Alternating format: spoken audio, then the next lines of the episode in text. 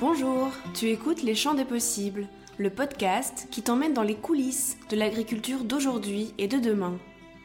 Tu entendras ici, un mercredi sur deux, des témoignages de ceux qui s'engagent aujourd'hui à cultiver mieux, mais aussi des focus sur les enjeux clés de notre système agroalimentaire et des explications quant aux techniques concrètes qui permettent à une nouvelle agriculture de voir le jour. Si cela t'inspire, et que tu souhaites mieux comprendre les dessous de notre alimentation, que des sujets comme la permaculture, le glyphosate, les néopaysans ou la biodynamie t'intéressent, alors ce podcast est fait pour toi. Il te permettra, je l'espère, de faire les meilleurs choix possibles, éclairés, durables et surtout engagés. Alors, bienvenue à toi, je m'appelle Lou, je suis ton hôte et je te souhaite d'ores et déjà une très belle écoute.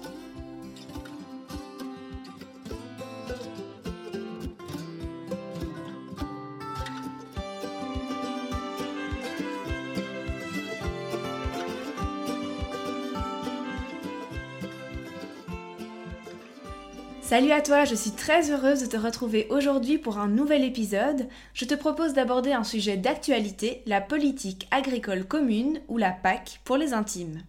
Tu en as sûrement entendu parler ces derniers temps car nous sommes en pleine négociation de la nouvelle réforme, et pourtant je pense que même si le sujet est assez présent dans l'enceinte médiatique, peu de personnes en comprennent vraiment l'enjeu, et c'était d'ailleurs mon cas jusqu'il y a peu.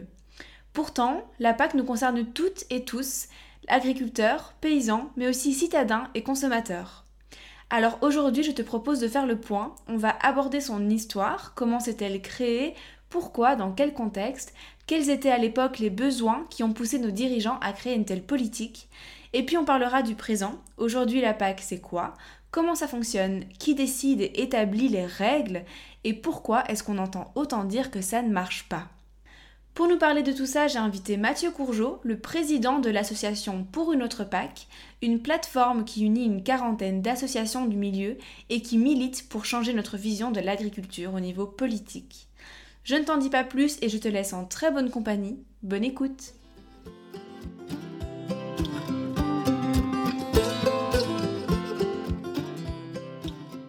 Bonjour Mathieu, merci beaucoup d'avoir accepté mon invitation et de m'accueillir ici en Vendée. Est-ce que tu peux commencer par euh, te présenter, me dire qui tu es et ce que tu fais dans la vie? D'accord, ben bonjour, moi c'est Mathieu Courgeot, donc je suis euh, paysan à La Ferrière en Vendée, à côté de La Roche-sur-Yon. Euh, je suis éleveur de vaches laitières, donc on a 70 vaches sur la ferme, sur 120 hectares à peu près, donc on produit du lait, 400 ml de lait par an, et sur une ferme qui est en bio depuis une vingtaine d'années. Et donc sur la ferme, on est trois à travailler, euh, donc euh, Grégoire, mon cousin, qui est associé avec moi, et puis euh, Margot, qui est notre salarié. Alors tu as aussi ce qu'on ce qu'on peut appeler une double casquette, puisque tu es agriculteur paysan, chef d'exploitation ici, mais tu es également le président de l'association pour une autre PAC. Comment est-ce que tu en es arrivé là? Tu peux un peu nous expliquer ton parcours? Oui. donc effectivement, j'ai été élu à la présidence de la plateforme pour une autre PAC depuis le mois de mars dernier. Euh, moi, j'ai un parcours plutôt de militant syndical, puisque j'ai été euh, porte-parole de la Confédération paysanne des Pays de la Loire entre 2014 et 2020. Et puis, dans le cadre de ces fonctions euh, syndicales, j'ai été amené à, à, travailler beaucoup sur la PAC, et notamment au niveau national. Et donc, c'est à cette occasion-là que j'ai été amené à travailler avec la plateforme pour une autre PAC à partir de 2017, puisque la Confédération paysanne est membre de Pour une autre PAC. Et euh, donc voilà, donc, euh, j'ai été euh, sollicité pour en prendre la présidence il y a quelques mois. Et quand est-ce que tu es devenu paysan? Est-ce que ta famille était déjà dans le milieu agricole? Est-ce que comment ça s'est passé pour toi? Eh bien, mon père est agriculteur, donc c'est une ferme familiale puisque c'est mon arrière-grand-père qui est arrivé sur cette ferme dans les années 60. Euh, donc effectivement, moi j'ai, je me suis installé il y a une dizaine d'années sur la ferme familiale. J'ai commencé par travailler avec, euh, un petit peu avec mon père, puis avec d'autres associés, et puis maintenant c'est avec Grégoire et Margot. Et voilà, donc moi j'ai une formation d'ingénieur agricole, et puis euh, je me suis installé assez rapidement après mes études sur la ferme familiale. Ok. On entend assez souvent parler de la politique agricole commune dans les médias, et d'autant plus en ce moment, vu l'actualité. Euh, pourtant, j'ai l'impression que peu de gens se sont vraiment informés sur la question, euh, que ce soit des citadins ou même parfois des personnes qui habitent en milieu rural, voire même des agriculteurs. Pourtant, la, PAC occupe une place primordiale dans notre système agricole et alimentaire. Euh, et il est essentiel de bien la comprendre pour pouvoir faire valoir aussi sa vision de la PAC et la défendre. J'aimerais donc commencer avec toi par le commencement pour tout d'abord comprendre d'où vient cette politique et quelles sont les évolutions qu'elle a connues avant d'être euh, ce qu'elle est aujourd'hui. Peux-tu donc me parler de ses débuts? Quand est-ce qu'elle a été imaginée pour la première fois et dans quel contexte est-ce qu'elle est née? D'accord. Eh bien, la PAC, ça date des années 60, donc la politique agricole commune, c'est le traité de Rome en 1958 qui a initié la PAC. Euh, donc à l'époque, euh, l'Union européenne était beaucoup plus petite qu'aujourd'hui, il n'y avait que six membres. Donc c'était vraiment un deal avec l'Allemagne où euh, au, niveau, au niveau européen, l'Allemagne mettait en avant le fait qu'il devait y avoir une politique industrielle et puis la France une politique agricole. Donc voilà, les deux pays ont, commencé à travailler sur ces questions-là. Et on était aussi dans une situation d'après-guerre où la production agricole ne suffisait pas pour nourrir la population. Euh, avec une agriculture qui était très peu moderne, qui était un peu en crise, avec euh, voilà, les séquelles de la Deuxième Guerre mondiale. Et donc, euh, on a décidé d'avoir une politique de soutien des prix, notamment, qui faisait que les prix étaient garantis à un niveau suffisamment élevé pour que, inciter les agriculteurs à augmenter leur niveau de production pour pouvoir nourrir tous les Européens. Pourquoi déjà la PAC a été l'une des premières politiques européennes vraiment de cette ampleur-là en fait? Parce que sans doute que c'était aussi un, c'était un, des premiers enjeux européens, euh, de la, enfin c'était un des premiers enjeux de la construction européenne euh, sur le marché unique notamment. Donc ça, c'était vraiment d'avoir, ça faisait vraiment partie des, des, fondements de l'Union européenne d'avoir un marché unique au niveau euh, des, pays membres de l'Union européenne et d'avoir ce qu'on appelle la préférence communautaire, donc d'avoir vraiment une incitation à, consommer la, la, production de l'Union européenne.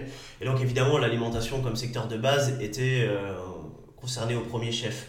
Donc c'est vraiment ce secteur-là euh, sur lequel l'accent a été mis, euh, ce qui fait que euh, fait il y a eu une quasi disparition des politiques agricoles nationales au profit d'une politique agricole vraiment communautaire au niveau européen. Alors quels sont justement les premiers objectifs de cette politique euh, commune qui vont d'ailleurs être, comme tu l'as dit, euh, inscrits euh, dans le traité de Rome et qui figurent toujours d'ailleurs? Comment est-ce qu'elle s'est construite à ce moment-là? Mmh. Eh bien les, les, objectifs, le premier objectif il était assez simple, c'est accroître la productivité pour faire en sorte que l'ensemble des Européens aient à manger. Donc ça c'était vraiment l'objectif de base. et ça, ça passait par effectivement assurer un niveau de vie équitable pour les agriculteurs. Donc était, voilà, on sait que quand on retourne dans les années 50-60, le niveau de vie dans les campagnes était quand même très bas. Donc c'était un, objectif et qui reste à mon sens toujours d'actualité. Et puis un autre objectif, c'était de stabiliser les marchés, puisque ce qu'on sait, c'est que par nature, les marchés agricoles sont euh, plutôt instables et qu'il y a un vrai besoin d'intervenir, que la force publique intervienne sur les marchés agricoles pour euh, pouvoir avoir des prix euh, relativement stables. Et puis, tout en, en, assurant euh, des prix euh, raisonnables aux consommateurs. Voilà, donc on allait d'un bout à l'autre de la chaîne, donc à la fois inciter les agriculteurs à produire, augmenter leur niveau de vie, pour faire en sorte que les consommateurs aient suffisamment à manger à des prix raisonnables. Donc voilà, là on est vraiment sur l'architecture de la PAC telle qu'elle a été pensée, imaginée dans les années, euh, dans les années 60. Oui, c'est ça, on peut dire que la PAC elle connaît plusieurs périodes d'évolution et la première d'entre elles, elle se situe ben, dès le début des années 60 jusqu'à plus ou moins dans les années 1990-1990 euh, pour les Belges qui nous écoutent. Euh, à ce moment-là, le but, comme tu l'as dit, est de stimuler la production pour atteindre une certaine sécurité alimentaire d'après-guerre euh, et diminuer de ce fait la dépendance de l'Europe vis-à-vis des autres pays exportateurs de denrées alimentaires. Quels sont les outils d'organisation de marché justement que l'Europe va mettre en place pour atteindre ces objectifs? Comme tu nous l'as dit, c'est important de, de, réguler un minimum ce marché. Alors bah, le, premier outil qui a été en place jusque dans les années 90, c'est des prix garantis. Donc il y avait un prix euh, garanti sur euh, quasiment tous les produits agricoles euh, qui faisait l'occasion de négociations acharnées tous les ans à Bruxelles pour fixer voilà, le niveau du prix du lait, des céréales, du porc, etc. etc. Donc ce prix garanti, c'est pour les agriculteurs Pour les, pour les agriculteurs, tout à fait. donc voilà, l'instrument de base, c'était vraiment celui-là, avoir des prix garantis pour les agriculteurs pour vraiment inciter à la production, à augmenter la productivité de l'agriculture. Et à ce moment-là, est-ce que les prix garantis étaient négociés de façon euh, équitable, on va dire déjà, ou est-ce qu'il existait euh, déjà des... Est-ce que les agriculteurs étaient correctement représentés à ce moment-là? Alors, les prix garantis étaient à des niveaux de vie, étaient à des niveaux quand même relativement euh, corrects. Euh, après, il faut savoir qu'on est dans une période des Trente Glorieuses où euh, l'industrie euh, a besoin d'énormément de main-d'œuvre, ce qui a occasionné quand même un premier déménagement des campagnes avec beaucoup d'agriculteurs, d'enfants d'agriculteurs qui sont partis travailler dans l'industrie dans globalement, qui ont quitté le, métier d'agriculteur. pour, pour bah, voilà, libérer de la place en agriculture, ce qui a permis de moderniser l'agriculture, d'augmenter les surfaces, de, de, faire travailler les machines, etc., etc. Donc là, on est vraiment sur un mouvement croisé où ben, on vide les campagnes pour favoriser, pour favoriser l'industrie plutôt en ville. Et justement, par rapport à cette, cet exode euh, urbain dont tu nous parles, en fait, comme tu dis, on, déplace la main-d'œuvre en fait d'un champ de la société euh, à l'autre, de l'agriculture à l'industrie. Euh, comment est-ce que ces agriculteurs ont vécu le fait de se retrouver à travailler en usine? Comment ça s'est passé pour eux? Est-ce que c'était plutôt demandé, voulu, bien accueilli? Ou au contraire, est-ce que ça a été eh ben, je pense qu'à l'époque, dans les années 50-60, le, niveau de vie dans les campagnes était quand même très très bas. Et donc euh, le fait d'avoir de pouvoir euh, prétendre à des meilleures conditions de vie, d'avoir l'eau courante, d'avoir l'électricité, d'avoir un, un, travail salarié, je pense que ça a été accepté euh, plutôt positivement euh, de, de la part d'un grand nombre d'anciens agriculteurs, d'anciens paysans ou d'anciens fils de paysans ou filles de paysans. Donc ça, c'est vraiment euh, voilà, ce mécanisme-là qu'on a, pu qu'on a trouvé. Après, le, le souci, c'est qu'on a été trop loin, sans doute, euh, à partir des années 90-2000 dans, dans, cette phase-là. Parce que, effectivement, il y avait sans doute un vrai besoin de moderniser l'agriculture. Dans les campagnes, les niveaux de vie étaient très bas, que le travail était très pénible. et il y a eu vraiment ce sentiment de progrès euh, qui a vraiment diffusé dans la campagne, euh, où à la fois il y a eu des politiques de l'ordre du foncier pour, euh, pour vraiment pouvoir agrandir, conforter les exploitations familiales. il y a eu un encouragement à ce que les jeunes générations prennent les commandes des fermes. Donc on, est vraiment dans, ce mouvement-là plutôt de, progrès a, qui, a, irrigué vraiment le milieu agricole entre les années 60 et les années 90. Toujours dans la première phase d'évolution de la PAC, il y, a, trois grands principes qui vont être définis pour encadrer euh, ce nouveau marché qui est commun aujourd'hui. Est-ce que tu peux euh, me les expliquer? Oui, euh, donc on est sur un marché unique, donc c'est-à-dire qu'il n'y a pas de droit de douane entre les, pays, entre les 27 pays membres de l'Union européenne, donc les, marchandises peuvent circuler librement sans être taxées, ce qui peut poser des problèmes quand on a des normes environnementales, sociales, fiscales qui sont différentes.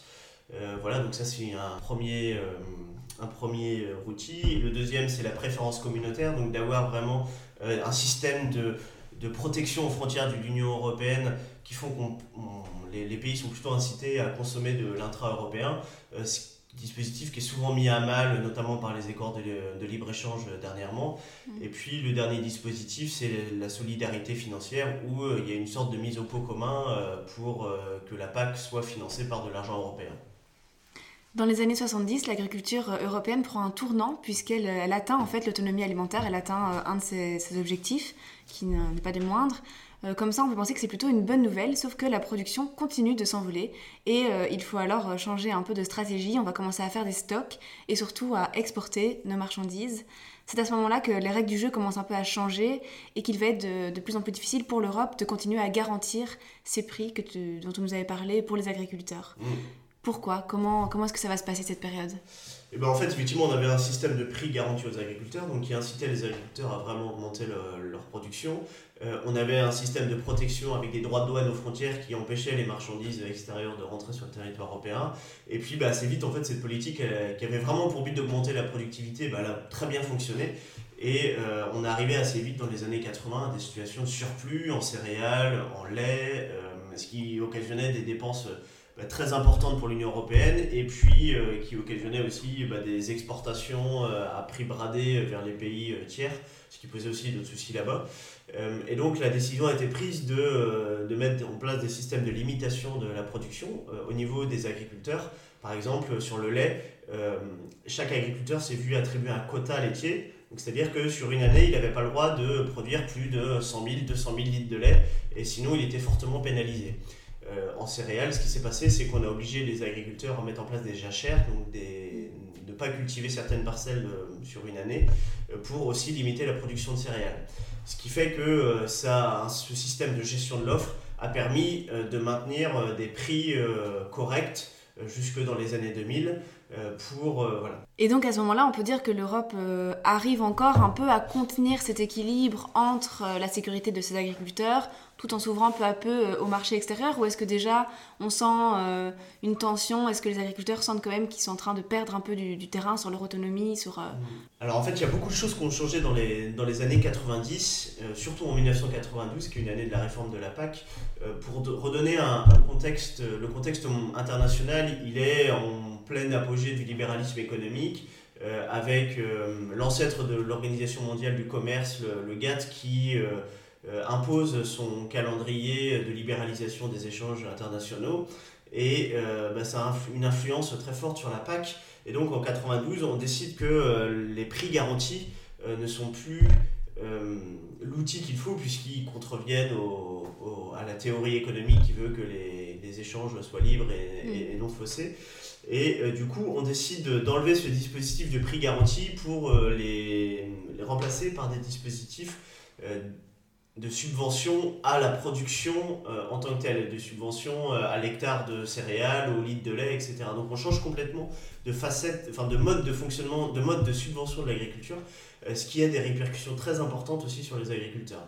Notamment bah, une poursuite de, de l'hémorragie rurale où bah, il y a encore beaucoup d'agriculteurs qui, qui partent des campagnes, une poursuite de l'agrandissement des exploitations, de la concentration, euh, bah, des effets sur l'environnement qui commencent de plus en plus à se faire sentir. Donc voilà, on rentre dans ce nouveau cycle de, de Pâques.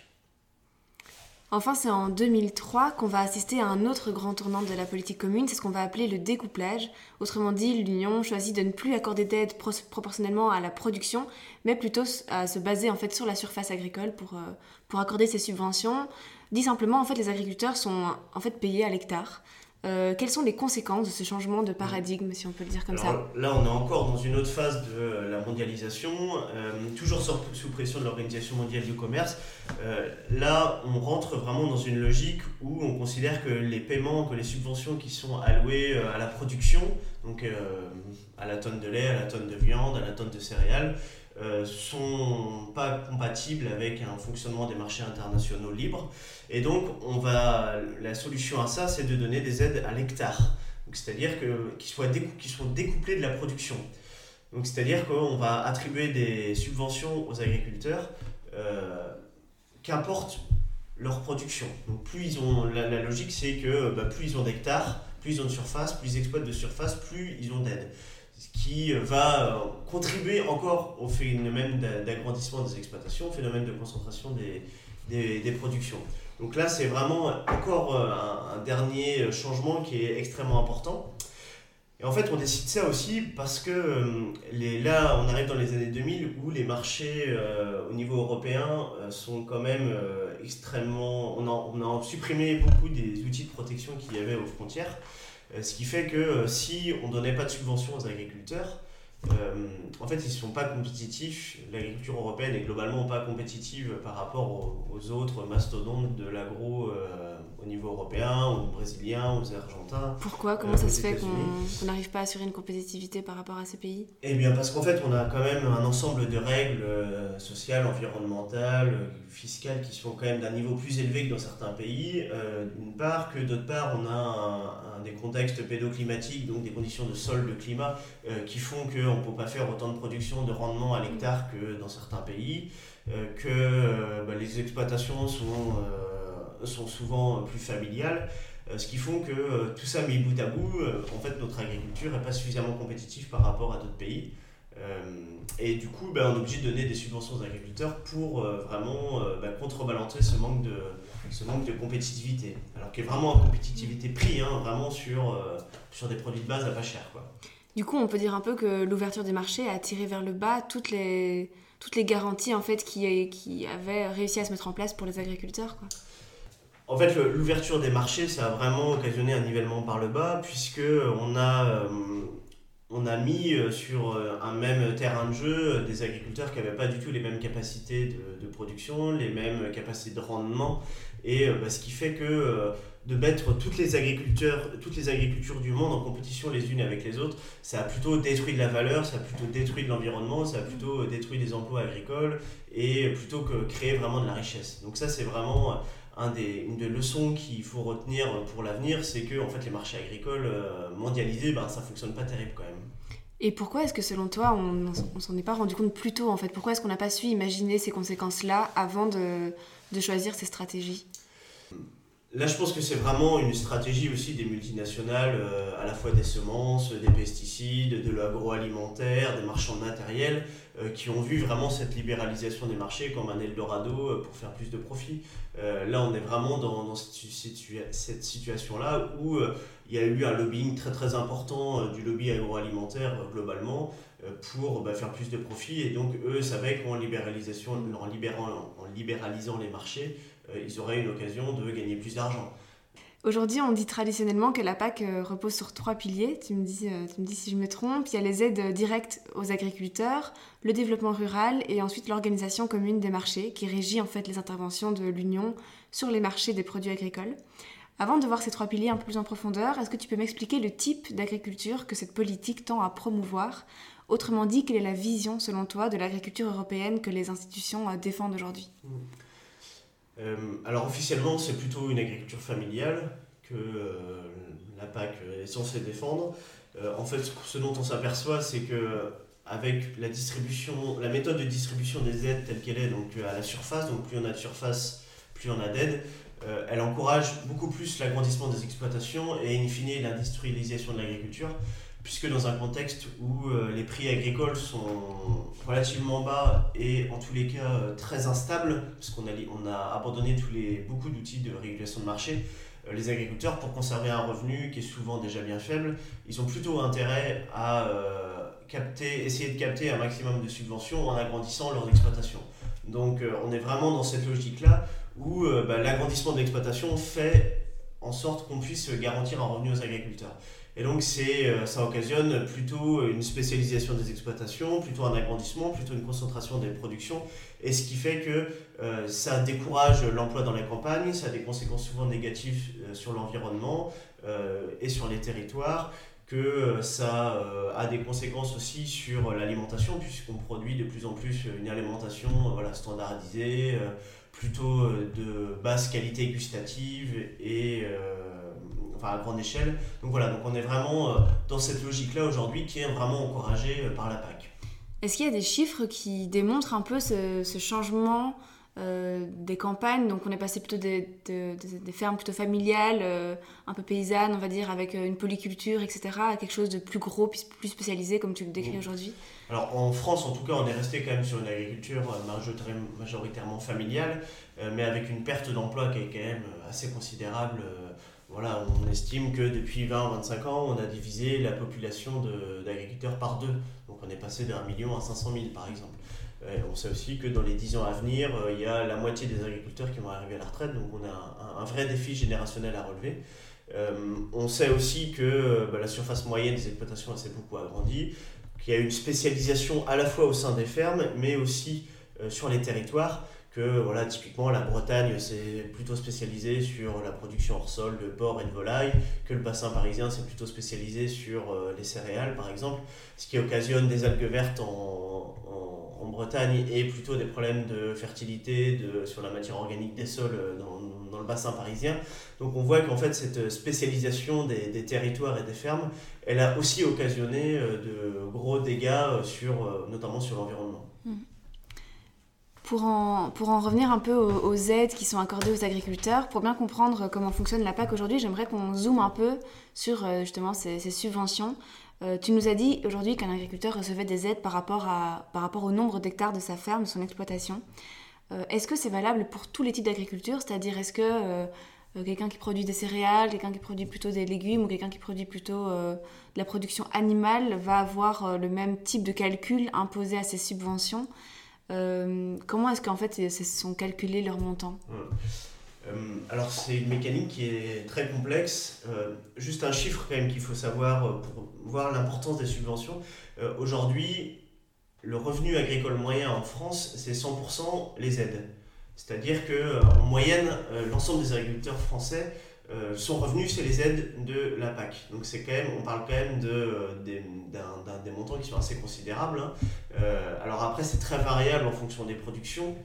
C'est-à-dire que par exemple les agriculteurs qui, font, bah, qui travaillent sur des petites surfaces, je pense notamment aux maraîchers, aux viticulteurs, aux arboriculteurs, eux comme ils travaillent sur des petites surfaces, globalement ils ont très peu d'aide de la PAC. Donc effectivement bah, leur revenu il est très peu dépendant de la PAC, contrairement aux aux agriculteurs qui travaillent sur des surfaces plus importantes, je pense aux éleveurs bovins, je pense aussi aux céréaliers, qui eux, pour le coup, ont beaucoup plus de, de, subventions. C'est assez discriminatoire du coup comme système euh. alors c'est assez discriminatoire, mais c'est un peu compliqué parce que en même temps, euh, je pense notamment aux éleveurs bovins, euh, viande par exemple, aux bovins laitants, qui ont certes des, des, subventions qui sont extrêmement importantes, mais avec un revenu malgré tout qui est très faible en fait. Mm. Et là, on est vraiment sur le lien entre euh, le fait que ben, on a abandonné tous les outils de gestion de marché et euh, aussi de, on a quelque part laissé la main euh, aux industries agroalimentaires, notamment sur le partage de la valeur ajoutée au sein des filières, qui font qu'aujourd'hui, eh ben, le prix, notamment du lait, le prix de la viande, fait qu'il n'est pas du tout suffisant pour couvrir les, les, coûts de production. Et donc, il y a besoin de, de subventions pour combler, pour atteindre un revenu qui est souvent bien maigre. Et donc, mais ça reste complètement discriminatoire. Hein. Donc, la demande qu'on peut faire nous, c'est vraiment d'avoir des outils pour redonner du prix euh, aux productions et aussi d'avoir une redistribution complètement autre qui, vise, qui ne vise pas à essayer de combler plutôt mal que bien euh, les, les, déficits de prix, mais à orienter vraiment les choses vers euh, ce qui compte, c'est-à-dire l'emploi dans le monde agricole et la transition agroécologique. Est-ce qu'on peut dire un peu qu'aujourd'hui, du coup, être agriculteur, c'est être rentier d'une certaine façon? En fait, les revenus ne dépendent plus de ce qu'on produit, c'est... Alors, euh, c'est quelque chose qui est très mal vécu dans le monde agricole, mais c'est effectivement un peu le cas. Hein. C'est-à-dire qu'on est assuré de toucher une somme à l'hectare, quel que soit ce qu'on produit. Il y a quand même un, socle minimum à respecter, mais qui est relativement euh, light et qui est souvent euh, plutôt de l'ordre de la bureaucratie que vraiment de l'intérêt pour l'agriculteur. donc on, a cette forme, oui, qui, qui, crée beaucoup de malaise en agriculture, où on a effectivement cette impression d'avoir de, l'argent qui tombe euh, un peu tous les ans sans avoir de lien avec ce qu'on produit, sans avoir de lien vraiment euh, avec la protection de l'environnement qu'on peut faire, avec euh, bah, le, maintien d'une dynamique dans les campagnes. Donc c'est vraiment quelque chose qui est assez mal vécu dans le milieu agricole. Oui. Concrètement, tu nous disais qu'aujourd'hui l'Union européenne s'est retirée d'une certaine façon du marché agricole et n'intervient presque plus. Est-ce qu'il y a quand même encore des outils qui existent aujourd'hui pour minimiser, on va dire, les, les dérives de ce marché? Alors, il y a quelques outils qui existent, euh, qui fonctionnent euh, pas très bien. Euh, je vais peut-être resituer un petit peu la dynamique dans laquelle on est au niveau des marchés. Donc, si on part du contexte un peu plus récent, donc en 2015, l'Union européenne a décidé de supprimer les quotas laitiers, ce qui a occasionné une, crise du lait derrière. en 2017, il y a eu la suppression des quotas betteraviers. Euh, ce qui a eu comme conséquence euh, l'actualité de cet été sur les néonicotinoïdes, où en fait on a eu en 2017 d'abord une vraie euh, baisse du prix du sucre qui fait que les, les, betteraviers ont été mis à mal par ça, suivi d'une crise sur le puceron, et comme on n'avait plus d'outils type néonicotinoïdes pour y répondre, et eh ben, il y a eu cette demande qui a été faite. Donc on voit que les choses sont, sont assez liées. on a aussi des accords de libre-échange qui sont signés à l'appel voilà, entre, avec les États-Unis, avec le Canada, avec le Japon, peut-être demain avec, avec les pays d'Amérique latine. Donc on est vraiment encore dans, dans, cette dynamique-là. On a quelques outils qui subsistent. Je pense notamment à la vigne, par exemple, où on a des droits de plantation, c'est-à-dire qu'on a les viticulteurs n'ont pas le droit de planter euh, euh, autant de vignes qu'ils le souhaitent. Ils doivent avoir euh, un droit qui permet de limiter la, production de vin. on, a quelques outils aux frontières quand même en termes de droits de douane aux frontières de l'Union européenne qui subsistent. voilà, mais globalement, on a quand même assez peu de choses euh, qui, comme outil vraiment de régulation des prix des marchés agricoles. Donc c'est vraiment ce déficit-là qu'il faut euh, aujourd'hui essayer de combler. Tu nous disais tout à l'heure qu'aujourd'hui les agriculteurs étaient presque payés en totalité par les subventions. Euh, d'ailleurs, les subventions représentent presque 35% du budget européen, ce qui, ce qui est énorme. et c'est là qu'on se rend compte que l'Europe agricole est vraiment sous perfusion, qu'elle n'est plus du tout autonome en quoi ces aides, qui représentent des milliards d'euros, déforment en fait un peu les prix du marché? Autrement dit, est-ce que tu peux nous expliquer pourquoi le prix qu'on paye aujourd'hui en achetant notre, notre nourriture en tant que consommateur n'est plus euh, celui en fait qui fait vivre nos agriculteurs? Mm. Comment cette déconnexion a eu lieu? Ouais, euh, Alors ce qu'il faut savoir, c'est qu'effectivement, euh, la politique agricole commune, c'est un tiers du budget européen, donc ça paraît considérable. Après, c'est aussi la seule politique qui est vraiment menée à l'échelle européenne et très peu à l'échelon national. Donc au final, ça fait pas tant d'argent que ça s'il fallait rediviser cette somme-là sur les politiques nationales. Donc aujourd'hui, on est vraiment sur un système européen qui, en encourageant, en subventionnant l'agriculture, fait baisser hein, de manière un peu artificielle le prix de l'alimentation. Sauf qu'on voit que ça suffit tout de même pas, puisque aujourd'hui en France, il y a 8 millions de personnes qui font euh, appel à l'aide alimentaire. C'était 5 millions avant la crise du Covid, c'est 8 millions aujourd'hui, peut-être encore plus demain. Donc on voit que en fait, cette politique des prix bas, menée à grands coups de milliards d'euros par l'Union européenne, en fait, elle ne suffit pas à, à, affronter ce défi qui est de nourrir convenablement euh, tout, y compris tous les, tous les Français, tous les Européens. Donc là, on est vraiment sur un objectif euh, qui a été fixé au niveau européen, mais on voit qui ne parvient pas à ses fins parce qu'en fait, c'est sans doute pas le bon outil de subventionner les agriculteurs euh, pour faire baisser le prix de l'alimentation. Eh ben, euh, sans doute qu'il faudrait retravailler sur les politiques sociales, sur les politiques de redistribution des richesses, plutôt que d'essayer de vouloir euh, faire, de vendre des produits à pas cher à des consommateurs qui n'ont pas les moyens de les acheter et qui, sont faits par des agriculteurs pauvres en fait. Donc on voit vraiment qu'on est sur un système qui est, qui est complètement vicié. Aujourd'hui, l'Union européenne, elle compte euh, plus 6 pays, mais 27, euh, qui connaissent des réalités très différentes, notamment euh, aussi au niveau de l'agriculture. Est-ce que cette politique réussit, selon toi, à répondre aux besoins régionaux différents et à prendre en compte tous ces particularismes? Alors ça, c'est un vrai défi de la PAC. Effectivement, quand on était 6, c'était sans doute plus simple qu'aujourd'hui à 27 pays de l'Union européenne. Ça a d'ailleurs été la, la, volonté de la Commission européenne sur cette réforme de la PAC d'essayer de, tenir mieux, plus compte des adaptations de terrain, enfin du, des problématiques rencontrées par chaque pays, euh, ce qui n'est pas sans poser souci, euh, puisqu'on est quand même sur un marché unique, et qui dit marché unique dit aussi euh, qu'on devrait avoir des règles qui soient communes pour faire en sorte que le commerce puisse se dérouler de manière non faussée, on va dire. Donc on est vraiment et puis on est vraiment aussi sur des histoires qui sont complètement différentes. Euh, par exemple, les, les, anciens pays de l'Est ont euh, un historique de fermes euh, de très grande taille, par exemple, et qui sont aujourd'hui plus très adaptés à ce qu'on voudrait comme type d'exploitation pour demain, en tout cas dans, pour une autre PAC. On, on, se retrouve avec cet héritage-là. Et donc, euh, le, fait d'avoir vraiment une politique qui soit européenne, qui, euh, qui encourage plutôt un certain type d'agriculture, nous, ça nous paraît quand même très intéressant, même si évidemment, il faut quand même tenir compte des réalités locales et puis bah, d'essayer de, tirer tout le monde vers le haut euh, avec l'objectif de, voilà, de conserver de l'emploi dans les zones rurales, avec l'objectif d'activer la transition agroécologique, de répondre vraiment à, un objectif de souveraineté alimentaire des territoires à, différents échelons. Donc il nous semble quand même qu'avoir une politique qui soit européenne a vraiment un sens euh, pour euh, remplir tous ces objectifs. Oui, c'est vrai qu'il faut qu'elle le soit à condition justement de ne pas, euh, de ne pas aligner en fait tous les, tous les marchés, tous les pays en, les tirant vers le bas en fait. Il faut plutôt que, comme tu dis, ça se fasse vers le haut et qu'on aille pour une harmonisation qui, qui, pousse un peu tout le monde. Quoi. Bah, c'est vraiment, vraiment la difficulté qu'on a aujourd'hui, notamment sur la prochaine PAC, hein, où on voit qu'il y a quand même une volonté de, de renationaliser les, les, politiques agricoles. Et euh, ce qui, euh, notre crainte, c'est vraiment que bah, chaque pays euh, essaye de tirer le plus possible ses normes environnementales, sociales, fiscales vers le bas pour être le plus compétitif possible sur les produits de base et bah, qu'au final ça tire tout le monde vers le bas. Donc nous, notre crainte sur la prochaine PAC, elle est vraiment celle-ci. La PAC est la politique la plus intégrée de l'Union européenne, ça veut dire qu'elle dépend presque totalement de l'Union et euh, que ses compétences ne sont plus vraiment celles des États membres en tant que telles. Comment se jouent du coup les prises de décision? Quelle est encore la marge de manœuvre des États membres et en particulier de la France euh?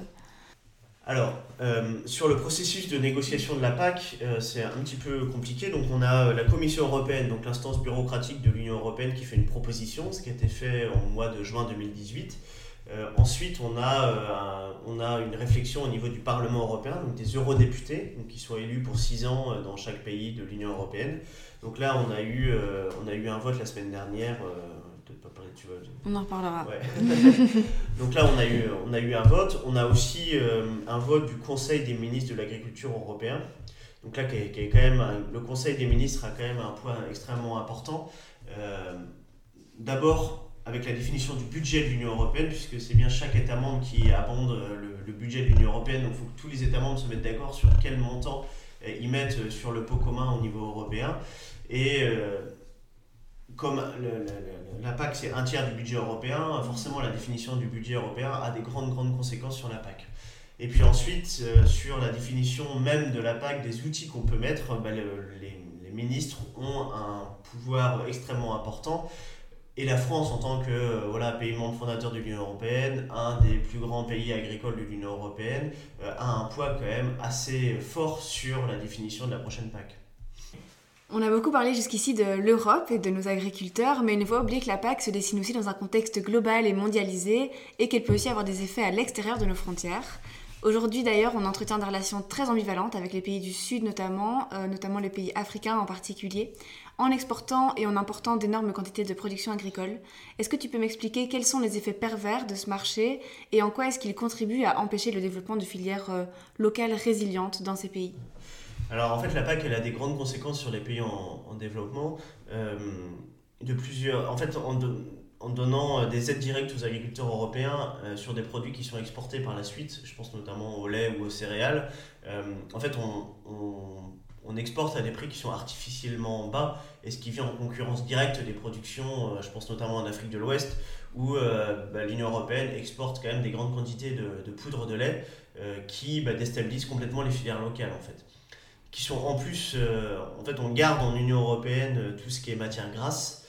Euh, on exporte de la poudre de lait maigre et qui est ensuite enrichie avec de l'huile de palme qui aussi provoque de la déforestation, notamment en Indonésie. Donc on est vraiment sur un système qui est, est un peu fou quand même. la même chose sur les céréales, on exporte beaucoup de céréales. Certes, il y a certains produits, notamment du nord de l'Afrique, qui ne seront jamais autosuffisants en Afrique, mais il y a sans doute moyen de créer des coopérations un peu plus abouties et surtout ne pas déstabiliser d'autres pays africains ou d'Asie avec euh, l'exportation de, de, céréales à, bas prix qui viennent concurrencer leur, leur filière locale.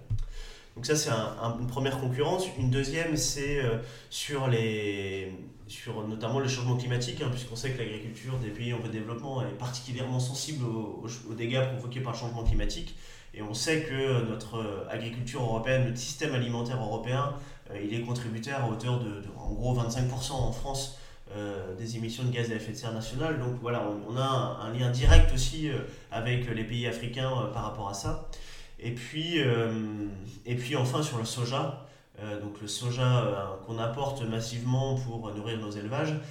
donc là, je pense, là c'est plutôt en Amérique du Sud que la problématique se fait puisque bah, ça occasionne aussi en Amérique du Sud voilà, de la déforestation, du, euh, c'est l'agroalimentaire qui se met à faire du soja en, euh, en expulsant les communautés paysannes euh, existantes. Donc voilà, on est vraiment sur des conséquences fortes de la PAC sur les autres agricultures du monde.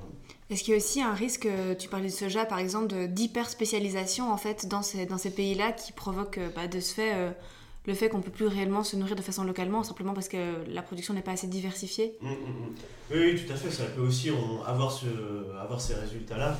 Euh, on voit que dans certains pays, qui se, voilà, il y a certaines exploitations, certains groupes euh, d'entreprises qui se spécialisent sur l'exportation de tel ou tel euh, produit à destination du marché européen.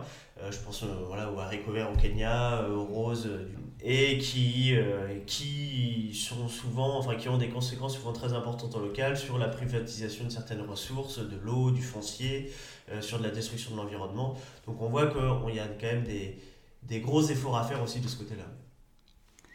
J'aimerais également aborder euh, le point, le sujet de l'écologie. L'Union européenne s'est vantée d'avoir un peu inséré dans ses dernières réformes toutes les mesures nécessaires aux enjeux écologiques qu'on connaît aujourd'hui. Concrètement, qu'a-t-elle mis en place en fait en ce sens? Et une autre question, comment est-ce que Comment est vue, voire supporter l'agriculture biologique par les institutions?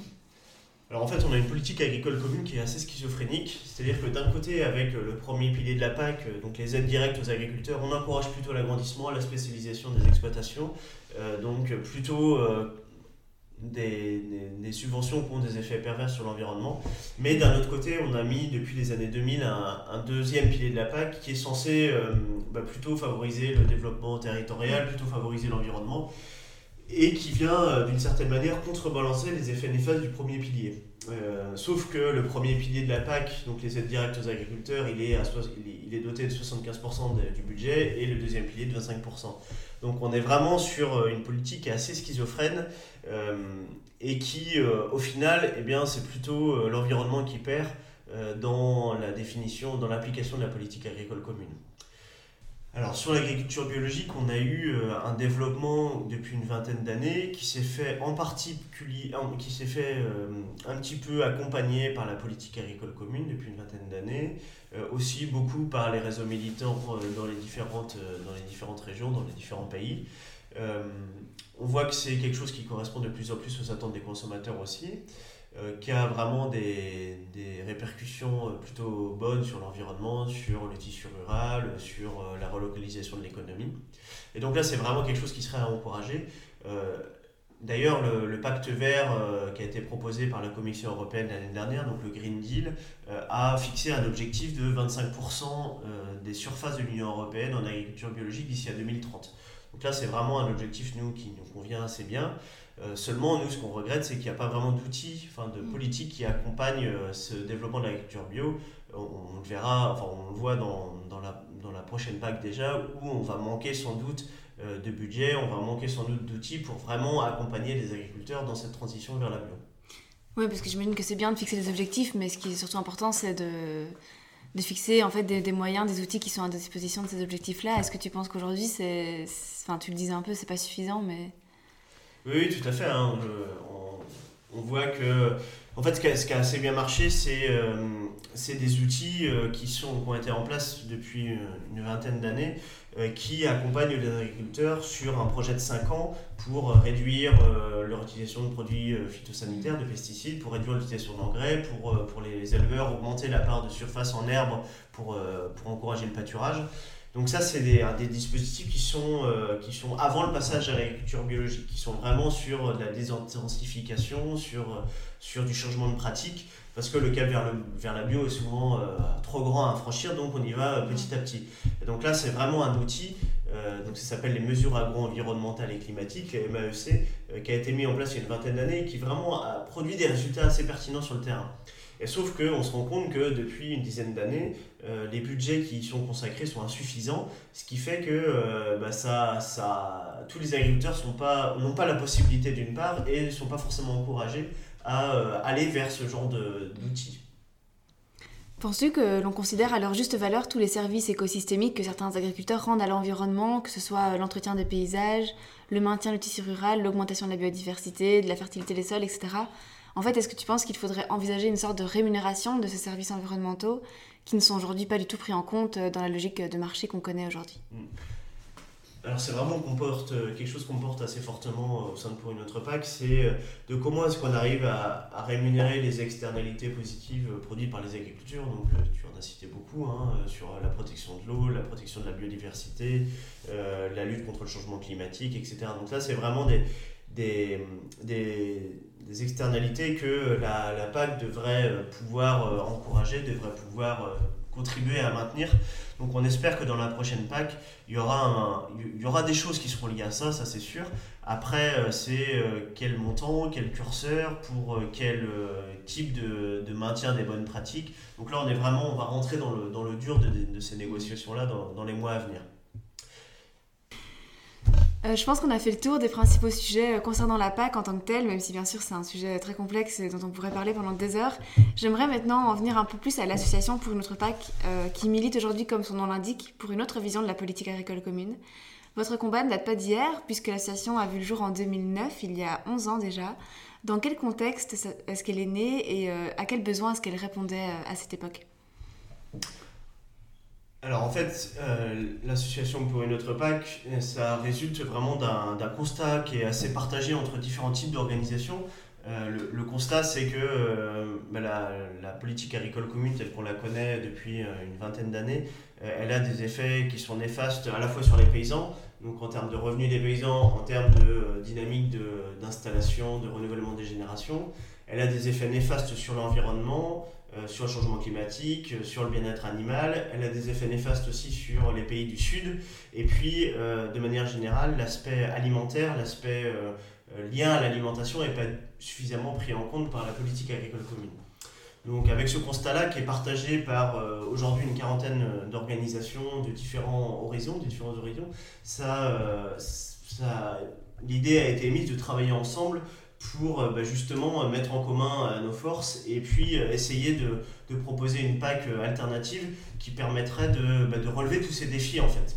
Et donc c'est pour ça que pour une autre PAC est née dans les années 2010, effectivement, pour la réforme de la PAC 2014, et puis elle a été réactivé ensuite en 2017 pour travailler sur cette réforme de la PAC de 2020-2023. Est-ce qu'aujourd'hui tu penses que les enjeux, ils, ont changé en fait Ce que vous défendez a changé Il y a une vision qui, a évolué Ou est-ce qu'au contraire c'est toujours la même chose euh, qui est d'actualité et pour laquelle il faut se battre?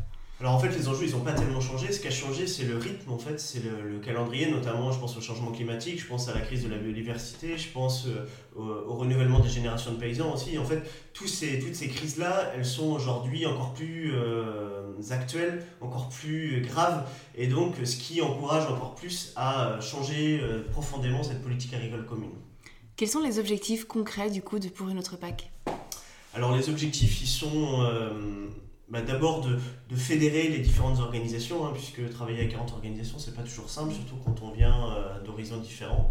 Euh, donc de, fédérer les organisations, de les faire monter en compétence sur la PAC, et puis euh, de travailler à un programme de PAC qui nous convienne à nous, et puis enfin bah, de le porter à la fois auprès des institutions. Donc là, il y a un vrai travail de plaidoyer qui se fait auprès des différents décideurs politiques et puis un travail de sensibilisation, mobilisation auprès de, de nos concitoyens. Donc on nous joue vraiment sur ces deux aspects-là, un travail de plaidoyer auprès des 6 heures et puis un travail de mobilisation citoyenne, bah, parce que en fait, euh, quand on parle de PAC, on parle de quotidien, on parle d'alimentation, on parle de territoire, on parle de santé, on parle d'environnement. Donc c'est vraiment une politique qui, euh, qui doit euh, vraiment mobiliser. mobiliser les citoyens. Justement, je pense qu'il y a vraiment beaucoup de gens qui se sentent déconnectés et assez loin de cette question de la politique agricole commune, notamment tous ceux qui ne sont pas agriculteurs ou pas, euh, pas dans le milieu euh, rural directement. Mais euh, tu nous disais un peu en quoi justement est-ce que la PAC, la PAC impacte différents domaines de notre société, comme tu l'as dit, l'alimentation, la santé ou même l'environnement? Autrement dit, pourquoi est-ce que justement tout le monde devrait vraiment se sentir concerné et se mobiliser pour mmh. défendre une autre PAC?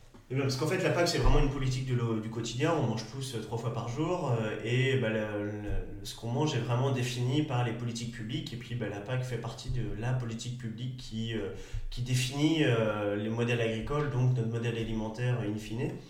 Euh, ça définit aussi la PAC nos paysages. Donc, est-ce que bah, on va continuer à avoir des paysages de plus en plus simplifiés, avec moins d'arbres, avec moins de haies, ou au contraire, est-ce qu'on va retourner, est-ce qu'on va aller vers des paysages de plus en plus diversifiés, avec voilà des où la biodiversité a toute sa place? Euh, est-ce qu'on va, euh, est-ce qu'on, est-ce qu'on va euh, avoir une alimentation à deux vitesses, une pour les pauvres, une pour les riches? Enfin voilà, c'est vraiment toutes ces questions-là qui sont de l'ordre du quotidien et de l'ordre des débats de société qu'on doit avoir pour définir qu'est-ce qu'on veut comme politique agricole commune. Alors tu le disais, pour une autre PAC, c'est une association un peu particulière puisqu'elle regroupe en fait une quarantaine d'associations en tant que telles. Euh, comment se fait euh, le processus d'entrée, j'ai envie de dire, dans l'association? Euh, Sur quelle base est-ce que vous essayez de fédérer toutes ces associations entre elles Voilà, comment ce, cet écosystème en fait fonctionne? Eh bien, on s'est mis d'accord sur ce qu'on souhaitait porter en commun. Et donc, pour les nouvelles organisations qui souhaitent intégrer la plateforme, eh bien, en fait, voilà, elles se disent si elles sont d'accord ou pas avec ce programme. Puis si, si elles le sont, ensuite elles doivent être euh, adoubées par les autres organisations existantes euh, qui sont euh, membres de la plateforme. Et est-ce qu'il y a des, des, débats en interne pour potentiellement réactualiser vos revendications, les démarches, les actions, etc. Ou... Oui, oui, c'est vraiment des débats qui sont au long cours, hein, puisque aujourd'hui ben, on, va, on avance dans la, dans la réforme de la PAC. On a eu un vote au Parlement européen, on a eu un vote au Conseil au mois d'octobre. Et donc, ben, petit à petit, les lignes bougent et donc on doit affiner en, en continu nos propositions et nos revendications. Aujourd'hui, justement, euh, quelles sont vos revendications et vos propositions Notre revendication principale, euh, c'est vraiment que l'alimentation soit au cœur de la prochaine PAC. Donc, on demande à ce que la prochaine PAC s'appelle une politique agricole et alimentaire commune. Donc, ça, c'est vraiment, euh, c'est vraiment l'idée de relier ce qui se passe au niveau agricole à ce qui se passe dans l'assiette du consommateur. Donc, là, c'est le chapeau global qu'on peut avoir pour vraiment encourager les transformations profondes du système agricole et alimentaire. Donc la revendication aussi euh, principale qu'on peut avoir, c'est d'abandonner ce système d'aide à l'hectare, d'aide à la surface, euh, et aller vers, euh, aller vers des subventions de ce qui compte. Et qu'est-ce qui compte demain? C'est vraiment la protection de l'environnement, c'est la transition agroécologique de nos systèmes agricoles, et puis c'est les dynamiques dans les zones rurales, donc avoir des dynamiques d'emploi, de revenus pour les paysans, et puis bah, de relocalisation de notre économie. Donc voilà, donc c'est vraiment ces, ces, deux choses-là qu'on encourage très fortement comme, comme, comme prochaine politique agricole et alimentaire commune. Du coup, tu veux dire par là que les, les subventions seraient accordées non plus à l'hectare, mais au nombre d'actifs travaillant sur l'exploitation? Par exemple, oui, ça, peut être euh, un exemple. En fait, l'hectare peut être euh, quelque chose d'intéressant, euh, mais il suffit pas en tant que tel. En fait, le souci pour l'instant dans la PAC actuelle, c'est que l'hectare de surface est la base de tout le calcul du, subventionnement des, des, agriculteurs.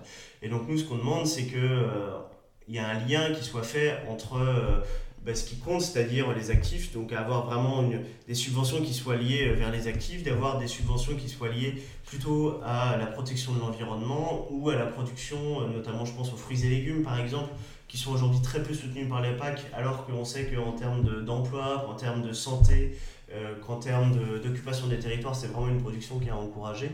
Euh, voilà, donc là aujourd'hui c'est ça notre demande, c'est de changer la façon dont on subventionne les agriculteurs.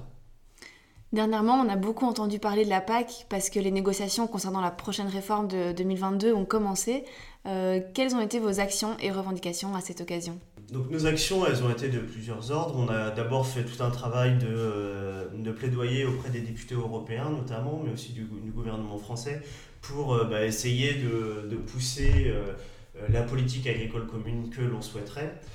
Donc ça a été une part du travail. D'autre part, on a aussi beaucoup travaillé à la sensibilisation de nos concitoyens et à la mobilisation. Euh, on a notamment euh, mené une campagne d'interpellation sur les réseaux sociaux euh, auprès des députés européens. voilà, donc là, c'est des choses qui ont un certain effet. Malheureusement, ce qu'on voit, c'est qu'on n'a pas été suffisamment entendu, puisque les votes qu'on ont eu à la fois au Parlement européen et puis par les ministres de l'agriculture européens ont plutôt été, à notre sens, assez décevants. Et ce qu'on s'inquiète, c'est que ça permette pas, euh, enfin cette prochaine PAC telle qu'elle telle qu'elle a été décidée là, ne permette pas de relever les défis de la décennie à venir. Donc là, c'est vraiment un sujet d'inquiétude qu'on a. Euh, on a une chance de rattrapage euh, avec la position de la France, puisque avec la prochaine PAC, ce qu'on sait, c'est qu'elle va être en partie renationalisée, et donc que les États membres vont avoir une, part, une voix beaucoup plus importante dans l'application de la politique agricole commune. Donc là, aujourd'hui, ce qu'on va essayer de faire, c'est vraiment de mettre la pression sur le gouvernement français pour que euh, la version française de la PAC euh, aille vraiment dans le sens de ce qu'on souhaite, c'est-à-dire la transition agroécologique de l'agriculture et puis une prise en compte euh, globalement de l'alimentation et enfin donner des vraies perspectives pour les paysans. Est-ce que tu peux un peu recontextualiser en fait l'actualité d'aujourd'hui? Quelles sont en fait les étapes qui ont, qui ont, déjà été franchies et quelles sont les suivantes? Oui. Alors sur le calendrier, on a eu en juin 2018 une proposition législative de la Commission européenne, donc l'instance euh, bureaucratique de l'Union européenne. Euh, on a eu ensuite euh, un travail au Parlement européen donc, qui a abouti à un vote en session plénière fin octobre. On a eu aussi un, vote des ministres de l'Agriculture européens fin octobre de cette année. Donc, ce qui fait qu'on a, on va partir au niveau européen sur une discussion de ce qu'on appelle un trilogue, donc un dialogue entre la Commission européenne, les députés européens, le Parlement européen et le Conseil, et qui va aboutir à euh, l'architecture finale de la PAC au printemps prochain. Donc voilà, au printemps prochain, au printemps 2021, on aura l'architecture finale de la PAC au niveau européen. Et euh, dans le même temps, commencent les discussions au niveau national, donc chaque État membre de l'Union européenne, sur euh, ce qu'on appelle les plans stratégiques nationaux. Donc c'est l'application de la PAC dans chaque pays. Donc ça, on a ces discussions-là, ces négociations-là dans chaque pays euh, qui devraient aboutir euh, sans doute à la fin de l'année 2021. Et puis avec ensuite des allers-retours sur l'année 2022 euh, entre les États membres et la Commission européenne pour aboutir à une mise en place de la prochaine PAC à partir du 1er janvier 2023.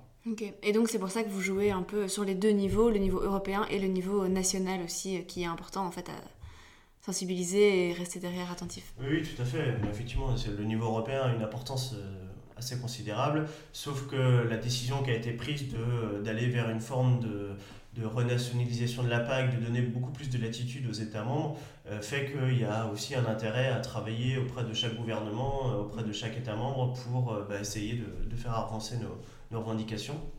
Et puis, euh, et puis bah, nous, on est quand même dans un pays un peu particulier qui est la France, avec qui est le premier pays euh, agricole au niveau européen. Et donc, on sait que si on arrive à faire évoluer les positions euh, de, de, la France, ça peut aussi faire bouger les lignes au niveau européen. Est-ce qu'il y a des, des, associations similaires à Pour notre PAC ailleurs en Europe? Est-ce que vous avez des partenaires?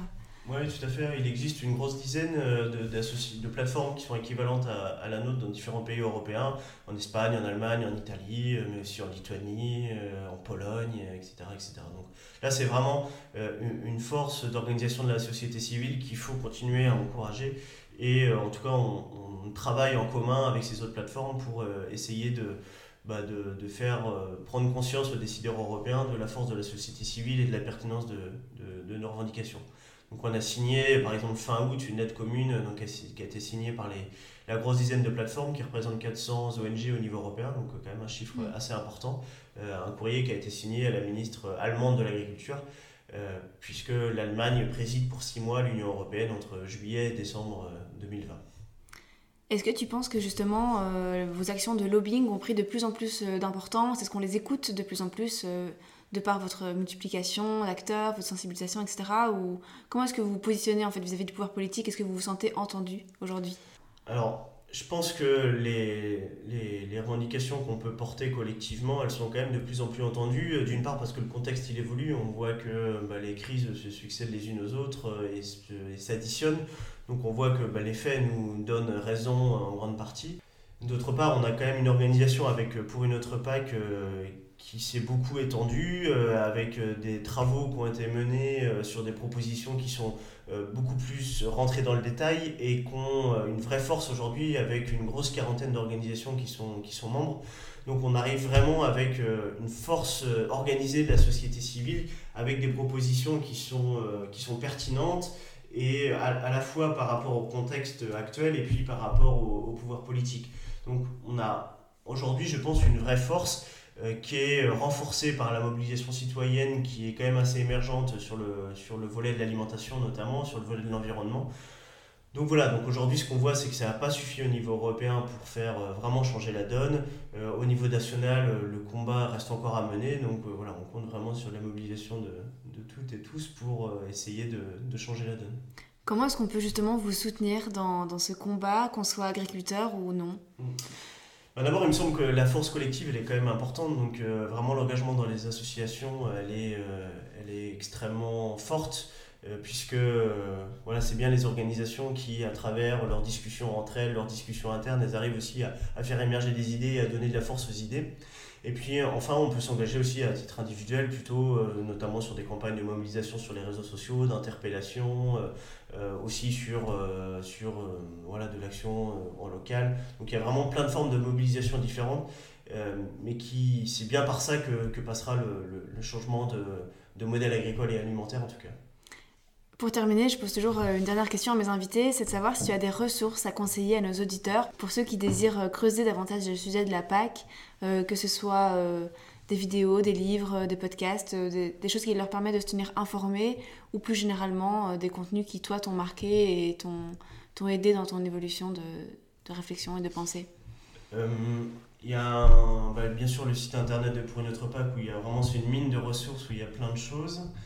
Il y a aussi un livre qui m'a beaucoup marqué, moi, c'est Histoire des agricultures du monde de Marcel Moisoyer, qui est vraiment une espèce de bible pour comprendre comment l'agriculture a évolué euh, depuis le néolithique jusqu'à aujourd'hui et qui permet de comprendre beaucoup beaucoup de choses sur euh, les différentes crises qu'on traverse aujourd'hui et bah, les moyens d'y remédier. Super, merci beaucoup Mathieu et merci d'avoir euh, d'avoir accepté cette interview et de m'avoir accueilli chez toi. Eh bien, merci à toi. Salut.